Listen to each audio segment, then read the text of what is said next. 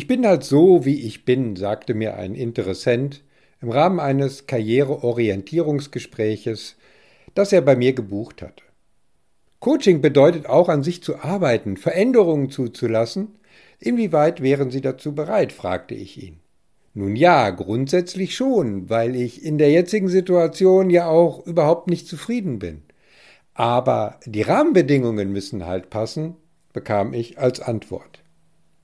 Ich weiß nicht, welche Gedanken dir gerade durch den Kopf gehen, wenn du dir diese Szenerie vorstellst. Warum wir uns mit Veränderungen so schwer tun, das werde ich in dieser Episode versuchen herauszuarbeiten. Stell dich auf eine spannende Reise ein. Los geht's wie immer nach dem Intro. Moin moin und herzlich willkommen bei Alles wird, dem Leadership Karriere-Podcast für Führungskräfte. Ich bin Christian Runkel, dein Karrierementor und Business Coach. In diesem Podcast dreht sich alles um deinen Erfolg als Führungskraft, deine Karriere, deine berufliche Laufbahn. Letztendlich geht es um alle Fragen rund um deinen Verantwortungsbereich und deine weitere berufliche Entwicklung.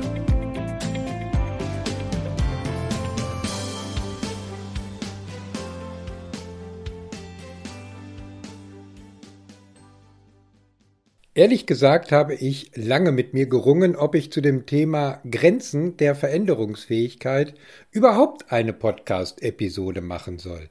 Denn das Thema ist gar nicht so einfach, weil es Felder der Neurowissenschaften berührt, die auf der rein mündlichen Kommunikationsebene, also wie hier bei einem Podcast, direkt vom Mikrofon ins Ohr nur schwer zu verstehen sind. Das Thema Veränderung und der Umgang damit, egal ob es sich nun um persönliche Veränderung handelt oder um die Veränderung von Rahmenbedingungen im allgemeinen beruflichen oder unternehmerischen Bereich, fordern uns mehr und mehr heraus. Gerade wenn wir an die letzten 15 Monate in der Corona-Pandemie denken. Ich bin mir sicher, dir werden einige Beispiele dazu einfallen.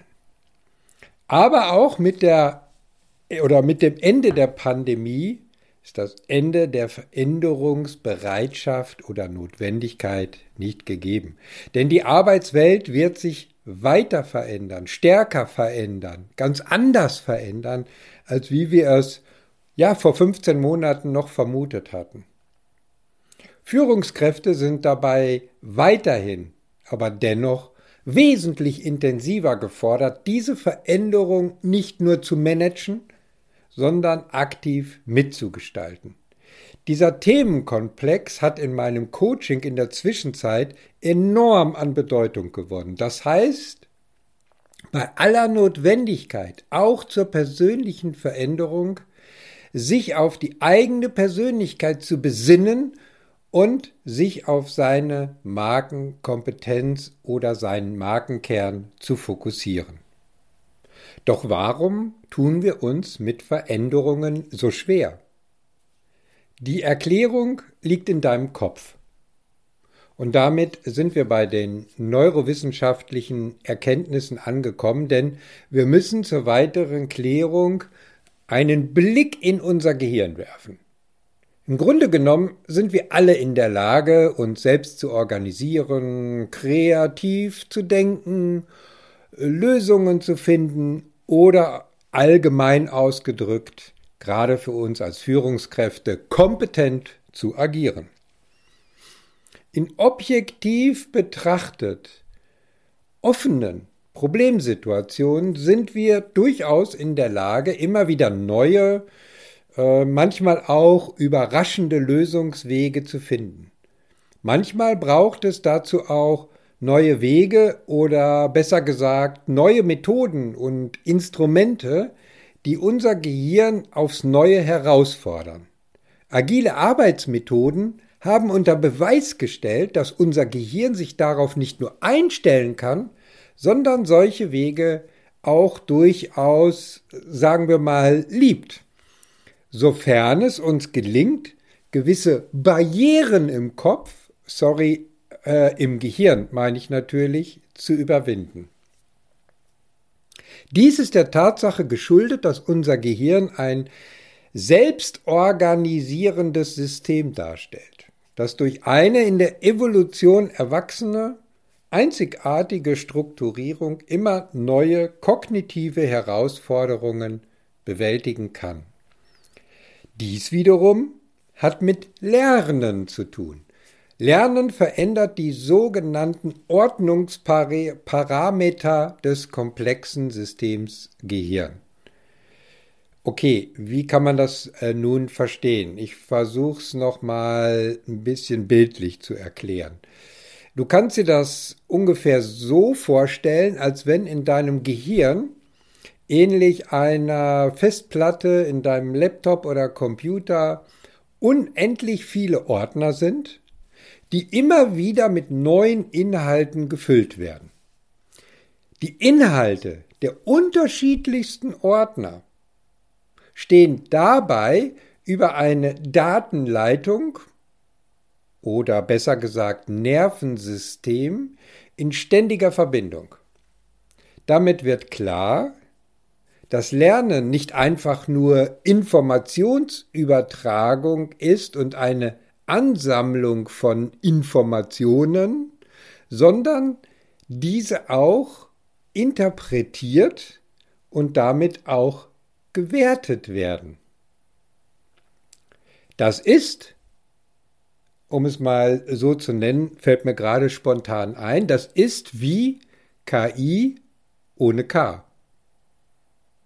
Das kommt dir jetzt sicherlich wieder bekannt vor. Wir Menschen haben in jeder Situation auch immer eine Bewertung dessen parat, oder besser unser Gehirn liefert uns immer wieder eine Bewertung dessen, was gerade geschehen ist, was wir wahrgenommen haben oder was andere beispielsweise gesagt haben.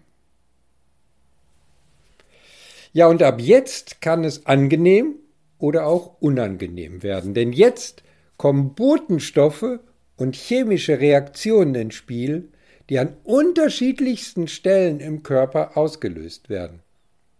Dieser Prozess geht dann häufig mit Gefühlen einher. Die Inhalte in den Ordnern, gehen wir mal wieder zurück zu unserer Festplatte oder zu diesem Bild der Festplatte, erhalten somit eine Art ja, wie soll ich das mal nennen, so eine Art Imprägnierung oder unterschiedliche Farbfacette, die damit dann Gefühle und auch damit weiterhin verbunden Emotionen auslösen. Das ganze Verfahren kann man als Erfahrungen in verschiedenen Ordnern neu abspeichern. Und schon sind wir in einem der üblichen Dilemma. Über Emotionen bewerten wir die Relevanz unserer Erfahrungswelt, die in unseren Ordnern abgespeichert ist. Ich hoffe, du bist noch dabei und konntest mir so einigermaßen und so weit folgen. Dann lass uns jetzt mal biologisch und anatomisch betrachten, wo diese Erfahrungsordner in unserem Gehirn angeordnet sind und ja, was da so drin steht. Dabei greife ich auf die Erkenntnisse von Neurobiologie und Neuropsychologie zurück, die ziemlich unumstößliche Einsichten hervorgebracht hat, die häufig mit unseren bisherigen traditionellen Vorstellungen auf einem absoluten Kollisionskurs sind. Gerhard Roth hat 2013 äh, durch sein mit Kollegen zusammen erarbeitetes Schichtenmodell im Gehirn eine Sicht oder Sichtweise erarbeitet, die vielleicht in Details noch immer weiter verfeinert wird, aufgrund der Ergebnisse, zu denen Roth und sein Team gekommen sind, die aber wissenschaftlich nicht mehr ausgehebelt worden sind. Persönlichkeitsmerkmale wirken auf vier strukturell funktionalen Ebenen des Gehirns, und zwar drei limbische Ebenen und eine kognitive Ebene. Diese Ebenen entstehen zu unterschiedlichen Zeiten der Hirnentwicklung, also unserer persönlichen Entwicklung, und haben einen unterschiedlichen Einfluss auf unsere Persönlichkeit und unser Verhalten. Ich versuche diese Ebenen jetzt mal möglichst einfach zu beschreiben. Am besten schließt du dabei jetzt deine Augen und stellst dir bildlich die folgende Beschreibung vor. Stell dir also jetzt bildlich dein eigenes persönliches Gehirn vor. Du siehst, vereinfacht dargestellt, vier Ebenen von dir beziehungsweise von deinem Gehirn, die, sagen wir mal, wie Schubladen übereinander gelagert sind. Wir schauen uns die unterste Schublade an. Die sogenannte untere limbische Ebene.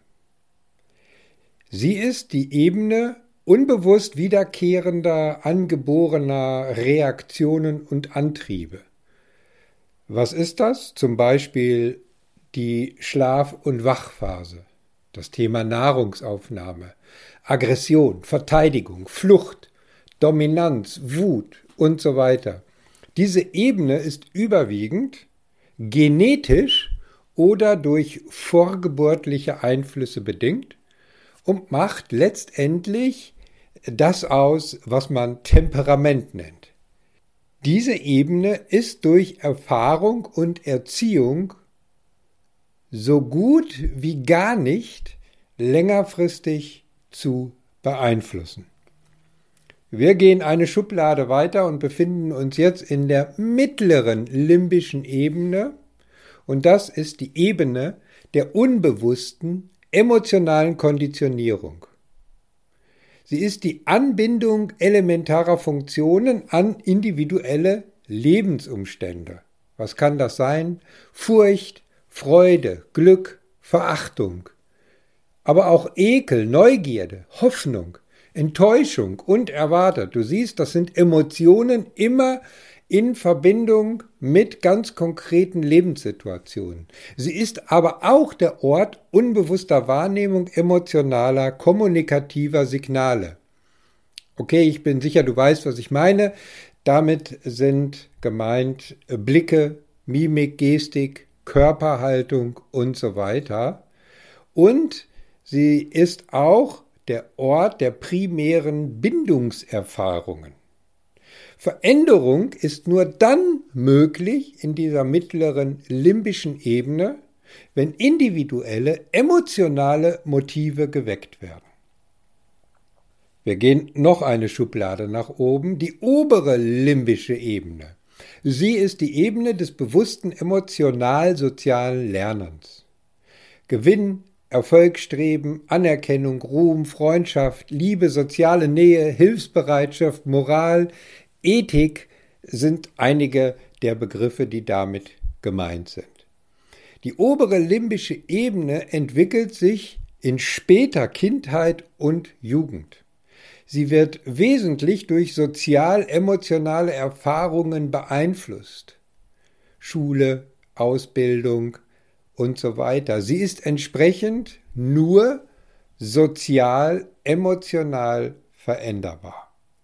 Wir bewegen uns noch eine Schublade weiter und erreichen jetzt die vierte Ebene, nämlich die kognitiv-sprachliche Ebene, auch die kognitiv-sprachlich-rationale Ebene genannt.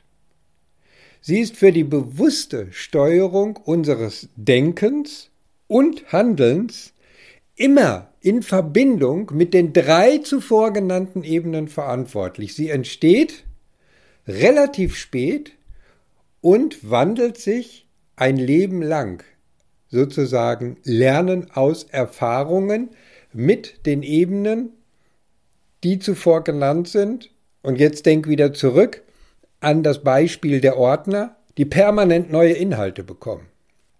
Die kognitiv-sprachliche Ebene verändert sich im Wesentlichen nur aufgrund sprachlicher Interaktion. So, und was bedeutet dies jetzt zusammengefasst für unsere Fähigkeit zur Veränderung? Die Schlussfolgerung daraus scheint ein wenig paradox. Die Ebenen, die am stärksten Einfluss auf unser Verhalten haben, sind am wenigsten veränderbar.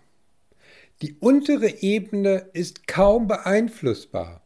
Die mittlere limbische Ebene der Konditionierung ist durch das Ansprechen individuell emotionaler Motive und durch langes Einüben veränderbar. Auch die obere limbische, das heißt sozial-emotionale Ebene ist im Wesentlichen nur dann veränderbar, wenn durch soziale Interaktion und Kommunikation Beeinflussung sozusagen stattfindet. Die kognitiv-sprachlich-rationale Ebene hat von sich aus überhaupt gar keinen Einfluss auf unser Verhalten, sondern immer nur in Verbindung mit den anderen Ebenen. Passiert da nichts, passiert auch in dieser kognitiv-sprachlichen rationalen Ebene nichts. Verstärkend dazu erklärt Roth, und jetzt hör genau zu, Worte sind nicht ganz unnütz, aber sie alleine bewirken nichts, sondern immer nur mit bewussten Emotionen und noch besser mit unbewussten Emotionen. Das kennen wir beispielsweise aus der Werbung. Aber hey, ist das nicht eine starke Schlussfolgerung für uns als Führungskräfte auch in Bezug auf unsere Mitarbeitenden? Im Klartext heißt das doch, wenn du Ziele erreichen willst, deine Mitarbeiter mitnehmen willst, dann nutzt die alleinige Vermittlung der Inhalte wenig. Da kann die PowerPoint-Präsentation und dein Wording noch so toll sein. Ohne vermittelte Emotion wird sich niemand, niemand deinen Zielen anschließen. Es wird nichts passieren, es wird sich nichts ändern. Deine Ziele wirst du kaum erreichen. Vielleicht macht es jetzt Klick bei dir. Oder du bekommst das Aha-Erlebnis. Emotionen wirken als Kontrollparameter der Gedächtnisformung. Vom Anfang bis zum Ende. Sie aktivieren qualitativ unterschiedliche Gedächtnisinhalte. Schrägstrich Ordner. Emotionale Erfahrung merken wir uns besonders gut, denn über Emotionen bewerten wir unsere Erfahrungswelt nach dem ganz einfachen Kriterium relevant, irrelevant, schwarz oder weiß. Ich hoffe, ich konnte dir verdeutlichen, warum Veränderungen mitunter schwierig und anstrengend sein können. Es braucht häufig die Hinführung zu dem limbischen und Kortexebenen, um die Inhalte in den Ordnern mal aufzuräumen und Erfahrungen auch neu zu bewerten. Auch durch einen Dritten, der einmal draufblickt. Dies gilt es zu lernen und Gelerntes auch umzusetzen mit positiven emotionalen Erfahrungen. Noch einfacher gesagt, das ist Teil eines Coachings, wenn es erfolgreich sein soll. Wenn auch du eine Reflexion deiner beruflichen Karriere angehen möchtest, eine intensive Begleitung bei der beruflichen Veränderung suchst oder gerade eine neue Führungsaufgabe übernommen hast, dann lass uns über deine persönliche Situation sprechen. Alle Kontaktmöglichkeiten findest du in den Show Notes auf meiner Webseite oder auf LinkedIn.